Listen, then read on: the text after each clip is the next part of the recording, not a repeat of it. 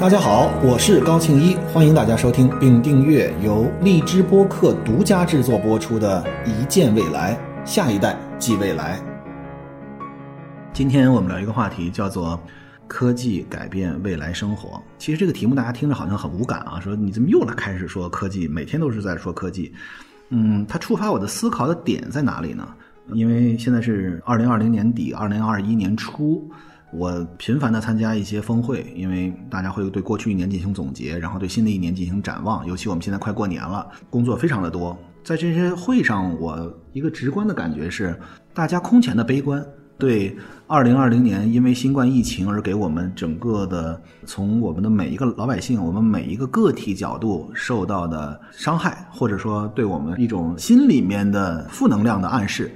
到对我们整个社会为了我们的防疫而进行的相应的一些举措，使得我们需要牺牲一点的经济这个发展速度。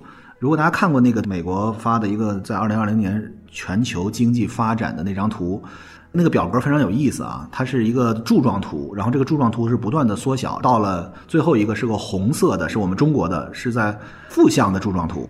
好像大家看起来应该是其他国家都是正向的，然后这个中国是负多少多少。实际上那个图它是反着写的，在这个第一象限这一部分，实际上都是各国的经济衰退的比率是多少。只有中国在过去的一年里大概是百分之二点二。我会再详细查一下，给补充一下，在去年只有我们是保持着一个正向的增速。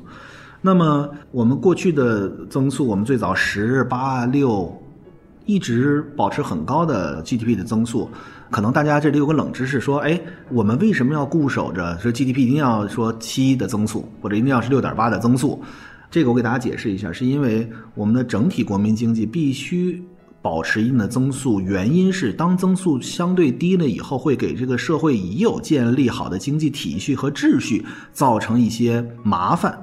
比如说，可能会造成失业，可能会造成因为一些龙头产业受到了影响，进而影响了一整套的生态链，而使得上下游的企业都受到影响。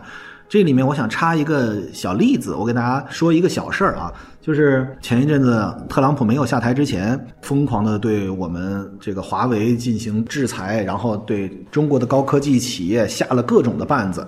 然后呢？我看当时网上就有很多的义愤填膺的同志们起来说：“我们要制裁苹果，我们要去制裁美国的这些科技企业。”后来大家会发现，为什么我们没有这么做？一方面，我们中国从来不是挑事儿的人，我们中国五千年的传统文化历史，我们从来是以柔克刚，所有的事情我们固守到自己的底线的基础之上，我们从来不会制造争议。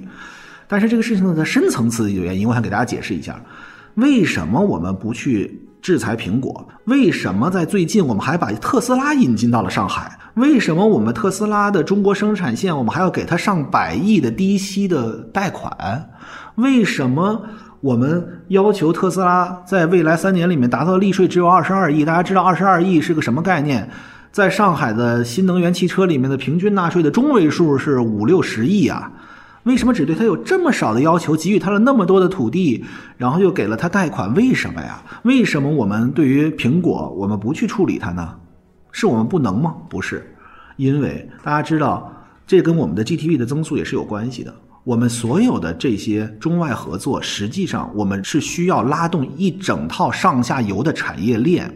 当科技发展的过程里面，一些科技的龙头企业，它会。把整个上下游的产业链都激活。我们其实对特斯拉的要求是三年之内要求它百分之百国产。大家要注意，这是非常重要一点。当特斯拉上下游百分之百国产的时候，当它每一个螺丝钉都是国产的时候，当它每一个车电系统都是国产的时候，当它每一个电容都是国产的时候，当它每一个钢板都是国产的时候，你知道它能够带动。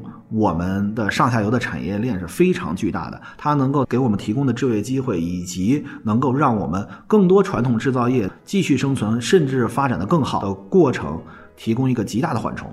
所以。其实我们会知道，这个纵然我们在过去一年里面非常的难，大家都非常的悲观，同时呢，我们还有这个中美贸易战，然后我们会把很多的怨气发在这个所谓的跨国的大企业上面。但是大家要知道，全球一体化和我们的科技发展是不分国界的，而一个龙头的科技企业能够带来它产业的上下游，能够给我们带来的利税，能够给我们带来的就业，能够使我们的产业链的完善。其实是非常非常重要的，所以我们应该站在更高的角度去看这个事情。但是这并不是我今天想说的问题。我今天想说的是，为什么我们在去年这么样的悲观的时候，我想在今天跟大家分享一个叫做“在绝望中寻找希望，人生终将辉煌”。为什么我会说这个？我不是在给大家打心灵鸡汤，我不是站在世界中心呼唤爱。我说我们要看到光明的未来，唯有爱和美是世界永恒的主题，不是。我要告诉大家，其实我们人类每一次遇到重大的病毒危险、重大的这个疾病的灾害的时候，其实反而激发了我们人类更大的创新和创造的能力。我们人类其实因为我们受到了一些暂时的困难之后，都造成了我们之后的井喷式的发展。我给大家举几个例子，大家如果还能记的话，二零零三年是非典的疫情，那个时候我当时正好在北京。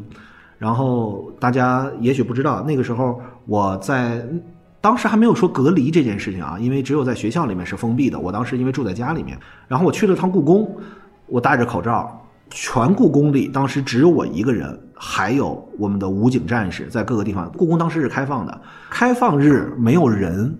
大家知道当时我们的那个超市里面。连方便面是没有了的，所有的生活物资在一开始的时候都是被抢光了的。二零零三年非典疫情的时候，那个时候我们还没有建立好像这次我们应对新冠这样完善的体系，以及这么快的应急反应能力。虽然那一次已经做得非常漂亮了，但是当时给我们的绝望感是非常的强的。那个时候我在读研究生，然后我当时在家里面非常的焦虑。但是大家想，二零零三年还有一件事情是什么出现了呢？大家是不是因为非典的疫情而造成了我们开始不断的接纳、习惯，进而爱上了网络购物这件事情？大家如果看一下阿里的这个编年史，其实，在新冠疫情以后，无论我们是某宝，还是我们的某东，还是我们其他的线上的销售的途径，取得了井喷式的发展。大家想想，二零零三年还是一个什么样的日子？它是在两千年我们的三 G 出现了以后，刚刚开始从互联网革命到移动互联网革命转换的一个关键的时间节点。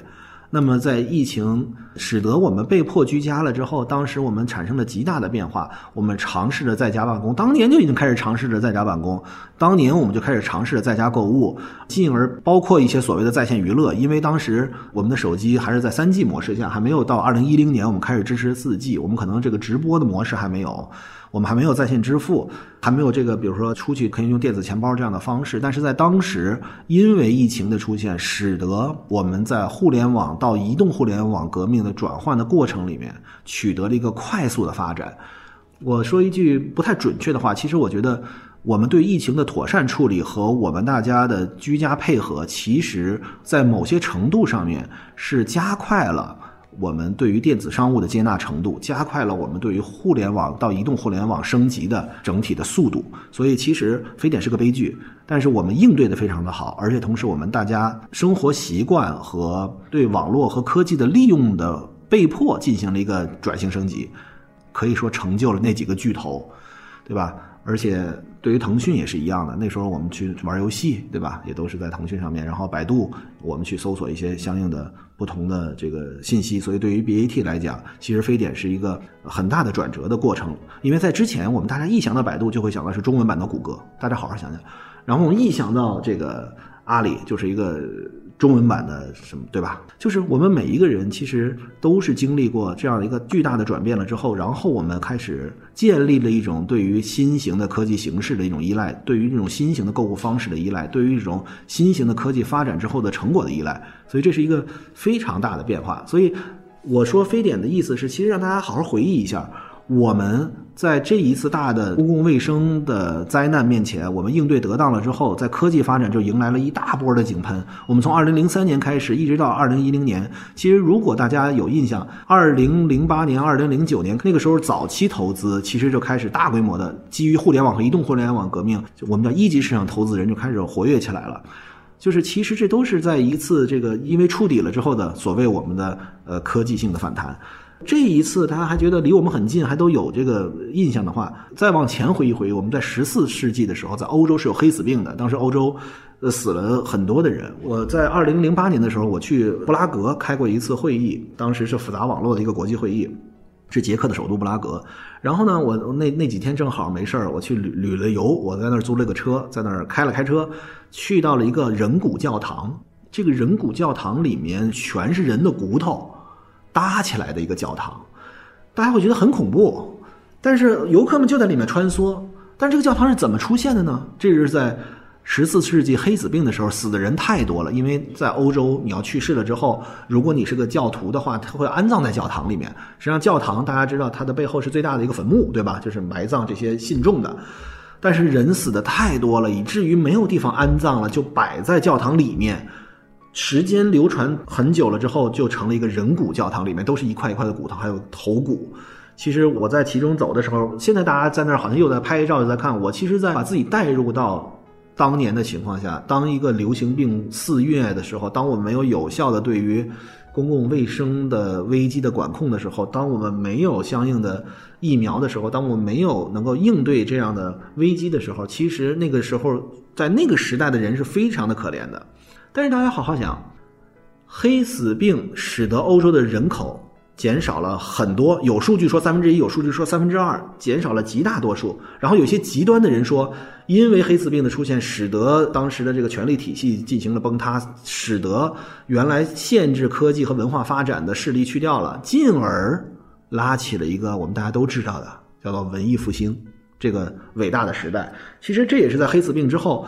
如果大家了解那一段历史的话，黑死病和文艺复兴是有紧密的联系，所以这都是我们在绝望中寻找希望。人类其实从来没有被我们所谓的公共卫生安全的事情所完全限制住我们的人类的发展。再往前数，其实我们还有很多次，我们面对了很多的，我就不一一列举了。但是我其实想说的是，在今天。我们又站在了这么一个历史时代，好像我们对标的是二零零三年，我们对标了十四世纪到十七世纪的这么一个过程。大家想，第一次工业革命是十八世纪六十年代，好像这里面有几百年的过程。但是实际上，文艺复兴不仅仅是一个文艺复兴，它也是一个科技复兴。这个“文艺复兴”这个词，其实翻译的时候是有点有一点点小的问题啊。这个在学术界也有争议，为什么叫文艺复兴？其实它是一个全面复兴，使得我们的科技的发展也极高速度的前进。其实，在我的脑子里有几个时间节点，在我脑子里，一个呢是九七年到九八年，在我们中国，我们的互联网领域里面的发展。那个时候呢，我可能大家，我估计听荔枝播客的我的好朋友们，你们应该九七九八年，要么还很小，要么甚至还没有出生，对吧？九七九八年的时候呢，那时候在北京的国家图书馆对面有一家网吧，叫做瀛海威，那个是中国第一个网吧。我在那个里面发的第一封电子邮件，我那个时候第一次用网络，应该是一九九七年，还不是九八年，九六到九七年之间。然后自此开始，当我们。网络开始出现了以后，然后呢，这个不断的使人和人之间的连接的方式进化。我们在之前的播客里面跟大家提过，就是什么才是推动科技真正潜在发展的是连接。无论我们是用电话把大家连接，通过飞鸽传书的方式把大家连接，还是我们在长城上面放烟火的方式让大家连接在一起，我们是一定要把更多的人连接在一起。但是在九七年，我们有了互联网，我们当时叫信息高速公路，当时在中关村那个大街上的时候，那时候还有四通呢。在我脑子里的时间的发展是那个时候就开始一个很大的发展，然后到两千零一年，我当时记得非常清楚，呃，因为我们本科毕业的时候，我们的同学当时如果我们因为我学计算机专业的，如果当时去 IBM 或者去一些大的公司，大概能拿到五千到七千块钱本，在当年在二零零一年的时候，这是个一笔巨款啊，大家可知道？所以那个时间节点的时候，我们的科技的发展是非常大的，而在两千年的前后，我们三 G 开始应用。前几次我给大家讲到短消息可能是在二 G 到三 G 的一个转变的过程里面，在九八年的时候还没有短消息的，后来出现了短消息。这个我们是在讲北斗导航的时候有一个短报文的这个故事的时候给大家讲到这件事情。那么大家可以归纳到这一整条链条里面。九七年我们开始第一次上网，九八年开始有了短消息的服务，两千零一年开始我们就进入了三 G 时代。手机多少可以传输一点的信息了，我们可以开始尝试着用手机那个不是智能手机的屏幕开始尝试上网。突然之间来了个两千零三年的疫情，如果没有这个疫情，我们大家可能还会按照原有的步伐继续前进，对吧？我们可能会尝试着看看在网络上有没有什么新的 app 可能出现呀。因为大家知道，其实阿里巴巴不是最早做电子商务的，最早在这个两千零二年的时候，两千零一年的时候，还有一个什么一国一小时。我一说这个，如果大家知道这件事情的人，我觉得真的你们是已经跟我足够老了。还有八八四八，这也是最早期的电子商务，大家都不知道这些了，对吧？那么其实这些。早期做电子商务的都已经成为这个前浪拍拍在沙滩上了。那么我个人的理解，其实，在两千零三年的非典疫情的时候，是一个分水岭，是一个在当年是新的电子商务的这样一种形态。当年我们借助三 G，当年我们借助互联网到移动互联网革命这个转换，使得配合上我们每一个人因为疫情而造成的被迫隔离和居家的生活和办公，使得。它的应用场景马上合理化，同时我们也建立一种惯性，而且随着他们的物流的完善，这一个闭环形成了，那么拉开了它十几年的光辉历程啊！真的，我们在想，其实我们面对了一个挫折，面对了一个困扰之后，我们在后期的发展的过程里面，其实我们还是从来我们不是说因为一个疫情发展之后马上变慢了，而是我们都是在井喷式的往前发展。那么到了二零一零年，我们开始出了四 G，然后我们就开始又不断的在各个领域里面往前。我们做好了这个网上可以直播，我们可以在视频流，然后我们可以在线支付，我们出去可以不带钱包。突然间，二零一九年我们叫人工智能和五 G 的元年。大家说五 G 的出现到底有什么好处？我经常被人问这个：五 G，你是五环比四环多一环吗？你是五 G 就是比四 G 速度更快一点吗？你本来告诉我一个电影要下五分钟，现在告诉我能下三分钟，这到底有什么区别？为什么它你不能说它是一个四 G 加强版呢？因为五 G 跟四 G 最大的区别在于它的时延低。时延是一个什么概念？是时间的间隔。比如说两个人要通信，比如说我跟又提到我们可爱的熊浩老师，我跟熊浩老师，我在山这头，熊老师在山那头，我在喊山，我在跟熊老师。建立沟通联系，我说：“哎，熊老师，你听得见吗？”过了两分钟，熊老师听见了，然后说：“高老师，我听见了。”又过了两分钟，声音又传播回来了，对吧？因为声音传播是需要时间的，这个时延就是长了，对吧？实际上，我叫熊老师干嘛呢？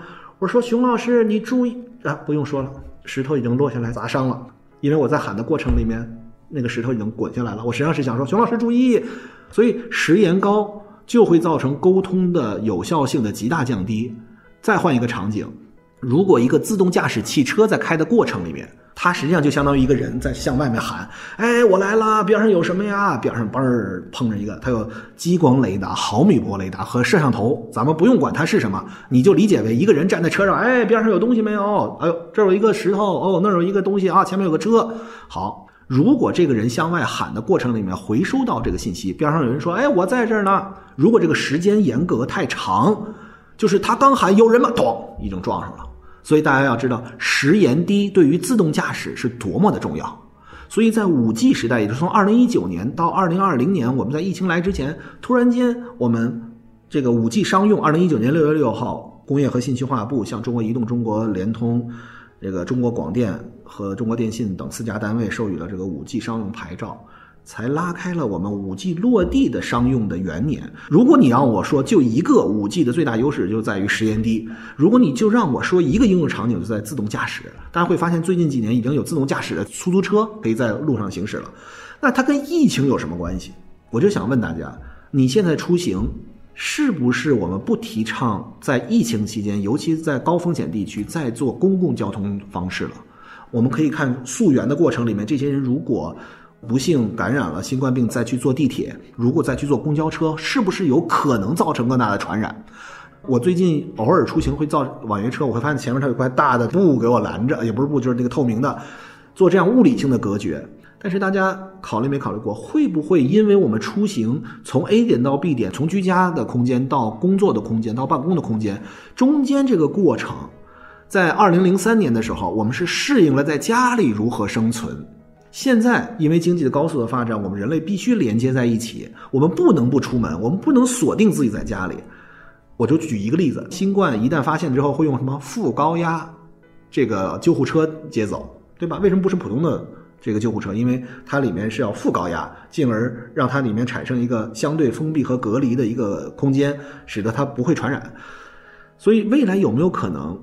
因为这个疫情造成了我们第一不能不出门，第二即使出门的话，能不能相对隔离的环境下，也不要跟司机之间产生，因为司机如果在社交网络里，我们叫做他 hub，就是他是一个连接到各个方面的一个关键节点。这样的人，当我们追本溯源到这个病毒传播的图的时候，你会发现这样的节点有非常多的连接的时候，它是更大概率可能会被感染，这是谁都能明白的。那么他被感染之后，也能够传播到更多的人，所以未来有没有可能？在近未来，如果我们说新冠病毒会长期与我们共存，我们一定要注意群体性防护的时候，在这个时间节点，会不会我们给了自动驾驶的无人出租车以更大的空间？即使在小范围之内，比如在一个园区里面，我们是不是可以尝试着用这样的方式来完成交通？这其实是给我们一个很大的想象空间，因为我不知道它会是什么，我只是隐约的感觉到技术的发展又到了一个可以。是需要大家去接受一个新的业态的时候了，而这个新冠病毒造成了我们的一些生活方式的改变，恰好使这些技术产生了像二零零三年那样，我们可以进行电子商务的一个大家的习惯基础，所以。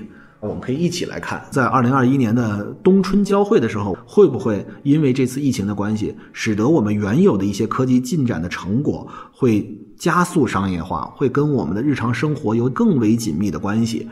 包括我们的无人驾驶的出租车，甚至我们其实还有好多，比如说快递。快递这个事儿，大家肯定就天天收发快递，尤其快过年了。我这儿我刚刚看见好几个好朋友，不能点名，都给我寄了东西。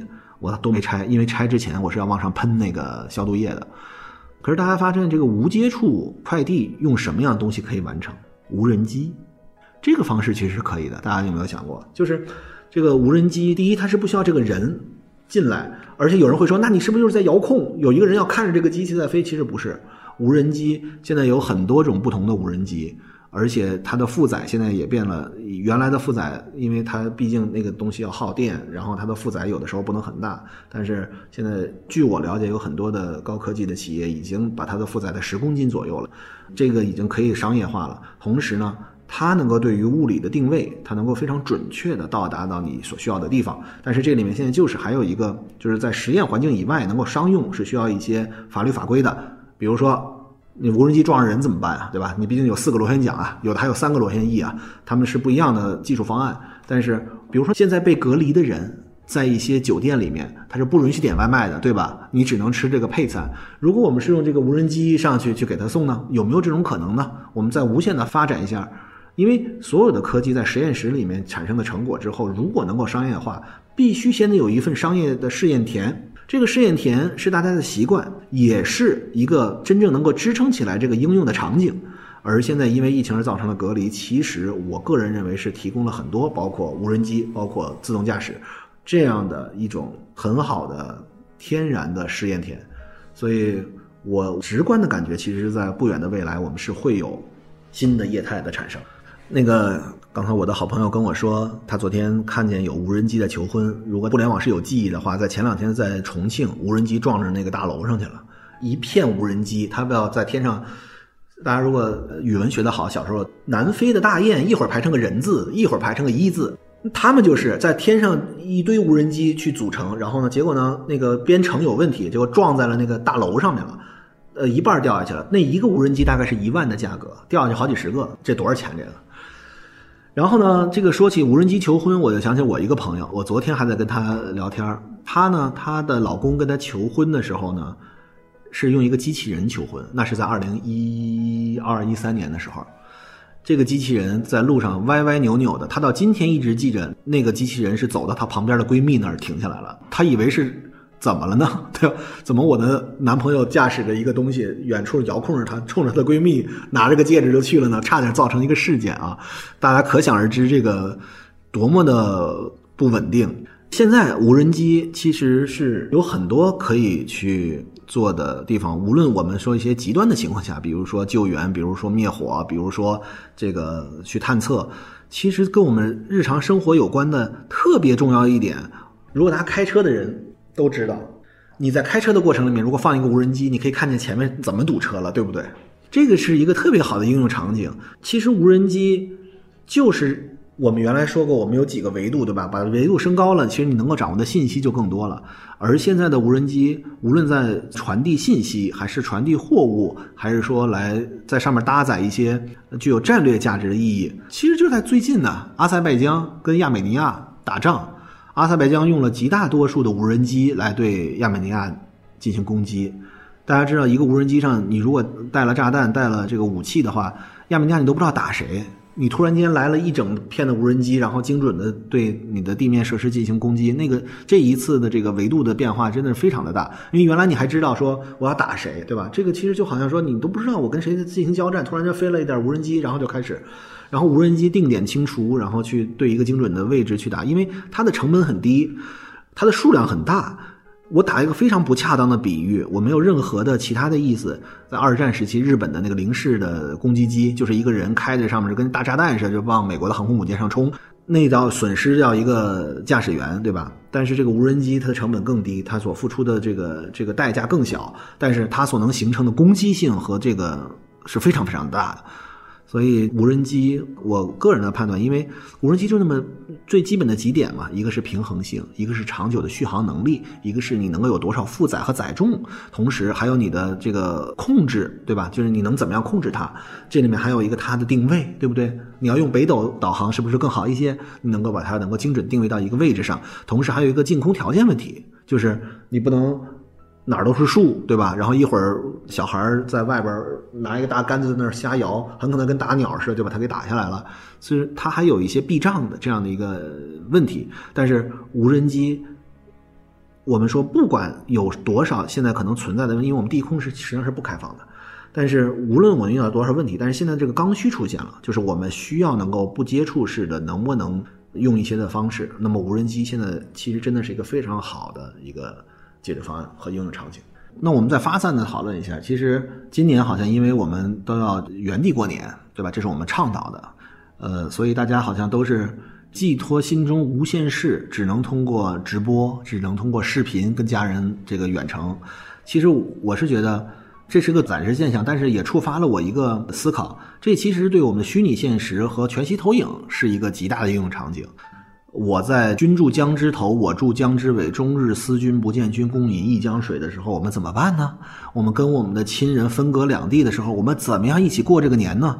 其实我在之前一直在跟大家说，在 Kingsman 里面的全息投影能够在不同的地方，然后能够好像在一起开会，它能够在一起开会就不能在一起聚餐吗？对吧？其实我觉得虚拟现实、增强现实和全息投影的技术，我们可以应用在。这个时装周，我们也可以应用在远程会议上。为什么不能在我们家庭团聚的时候应用在这样的科技？虽然我直观感觉这是一个冰冷的科技，因为人与人之间最大的就在于那种你的一颦一笑、一言一行、一举一动，你一个眼神。但是好像大家不在一起的时候，我能够看到你的，只是即便是全息投影，那也不是一个真正的你。人其实是需要面对面的这种心灵的沟通，面对面的这种全家人的聚集在一起来一起欢度的这个过程，一起放鞭炮的这个体验。但是我觉得这是在一个我们没有办法去用传统的沟通方式的时候，科技其实给我们开辟了一个可能的选择。不是说在未来，当我们重新有了这个通行的自由，因为我们的疫情过去了，我们开始不需要隔离了，我们开始已经完全回归到所谓的我们传统的正常生活的时候，他会给你提供一个选择。在那个时候，你就是我可以选择通过这样的方式。如果我认为有更重要的事情，比如说今年。我跟我太太就会在北京过年，而她的父母已经在重庆了，所以我们也在考虑用什么样的方式能够让我们全家能够在同样一个环境里面，因为毕竟他们很长时间没有看过汉堡包了。其实我们每个人都是在绝望中去寻找希望，而每一次面对这样重大的公共卫生安全问题的时候，我其实是一个非常谨慎的乐观者。我一定相信，随着科技的发展。因为我们的疫情或者我们的病毒给我们带来生活的所有不便，都会通过我们的科技的升级和我们应用场景的不断落地，会产生一个更好的未来。谢谢大家的陪伴，大家新年快乐。